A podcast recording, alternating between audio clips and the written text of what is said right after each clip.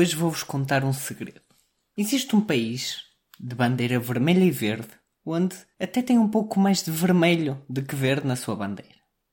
É um país com cerca de 10 milhões de pessoas. E eu poderia facilmente estar a falar de Portugal. Mas não estou. Estou-vos a falar da Bielorrússia.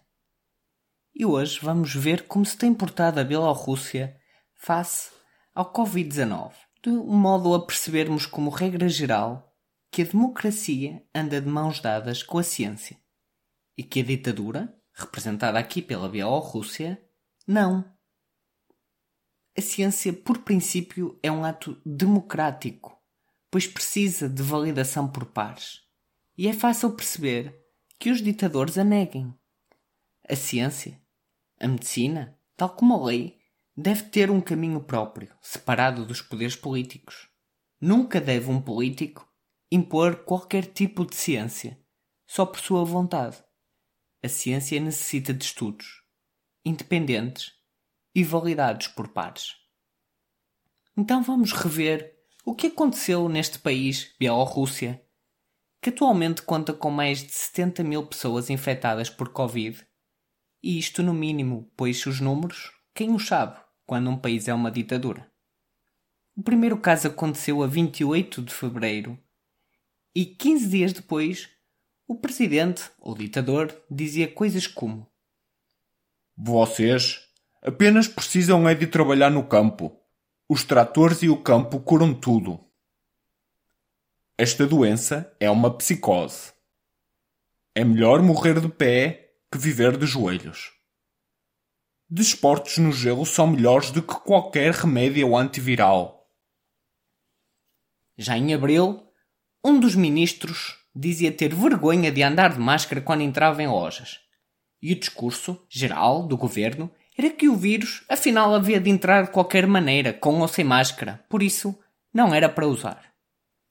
A 13 de abril, afirmava o governo que nem uma única pessoa tinha morrido de Covid-19, mas que estavam a morrer era das doenças crónicas que já tinham, quando na verdade mais de 30 mortos por Covid-19 já existiam naquele país.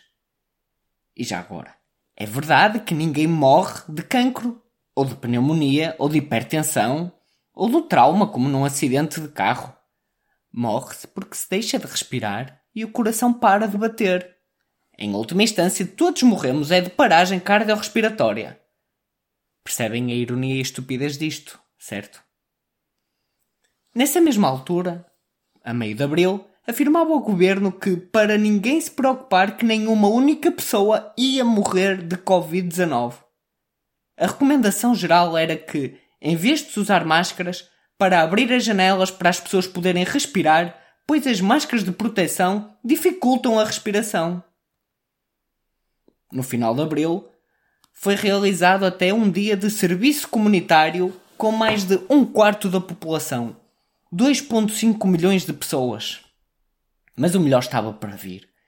A grande marcha do Dia da Vitória de 9 de maio que celebra a rendição dos nazis em 1945, no final da Segunda Guerra Mundial.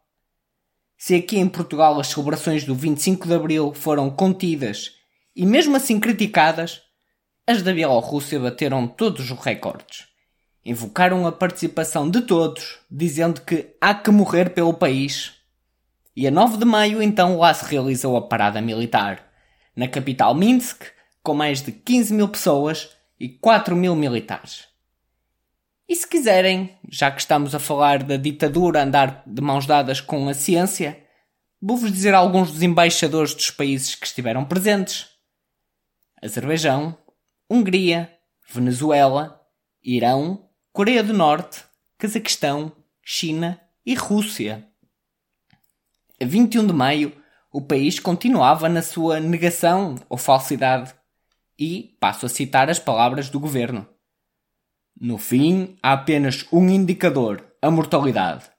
E o facto é que neste campo somos o melhor país do mundo e não temos concorrência. Dizendo que não tinha morrido ninguém de Covid-19, quando já tinham morrido quase 200 pessoas. Como se alguém acreditasse que na Bielorrússia era o único país do mundo onde não teria morrido ninguém de Covid-19. Continuando. Como nós sabemos, uma ditadura tem de se aproveitar destes tempos para ganhar poder e ganhar votos, mesmo sendo votos falsificados. Assim, a 22 de julho, a Comissão Eleitoral anunciou que, devido ao Covid-19, iam haver menos observadores nas mesas de votos nas eleições presidenciais a realizar a 9 de agosto. E claro, o ditador da Bielorrússia, de nome Alexander Lukashenko, apanhou a Covid-19. Mas, tal como todos os oligarcas e pessoas poderosas, foi bem tratado e acabou por sobreviver. Num país assim, toda a informação de fontes oficiais é propaganda.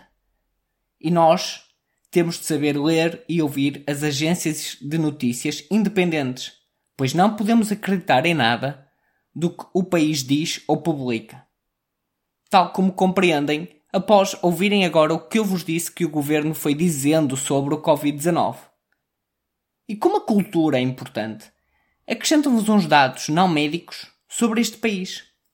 A Bielorrússia ficou independente com o fim da União Soviética em 1991, tendo criado a sua Constituição e o seu primeiro presidente em 1994, que é o mesmo, Alexander Lukashenko. Não há sinal mais claro de ditadura do que este país só ter tido um presidente desde sempre e está no poder há mais de 26 anos. E o que é que fez este presidente no início dos seus mandatos? Muito semelhante ao que fez agora o Putin. Mudou a Constituição para mudar o limite de mandatos. Este país está em 157 num total de 180 na liberdade de imprensa, ou seja, quase em último. E, então, como vos disse, é difícil obter qualquer informação credível. E os repórteres independentes vão sendo presos, mortos, espancados. Então, a 9 de agosto, lá ocorreram as eleições presidenciais e, pasmem-se, ganhou o mesmo presidente com 80% dos votos, num processo totalmente corrupto e falso, mas que raramente chega aos nossos jornais, quem sabe uma notícia ali no canto, no observador ou no público. Estão a existir diariamente manifestações no país. Está a ocorrer um 25 de abril na Bielorrússia. Não com militares, mas com pessoas que marcham de flores na mão, para demonstrar o desagrado com esta corrupção política. As palavras do ditador viraram-se agora contra ele. É melhor morrer em pé que viver de joelhos. E perguntam vocês, que tem isto a ver com explicar medicina de modo simples e fácil. A razão de eu ter ido para a medicina pode-se resumir com o título do livro do Fernando Nobre, presidente da AMI, chamado Gritos contra a Indiferença. E este é um dos meus gritos. Umas vezes contra o que há de mal no Sistema Nacional de Saúde. Outras vezes contra a indiferença que o nosso país e a nossa gente têm face ao que está a acontecer em países como a Bielorrússia.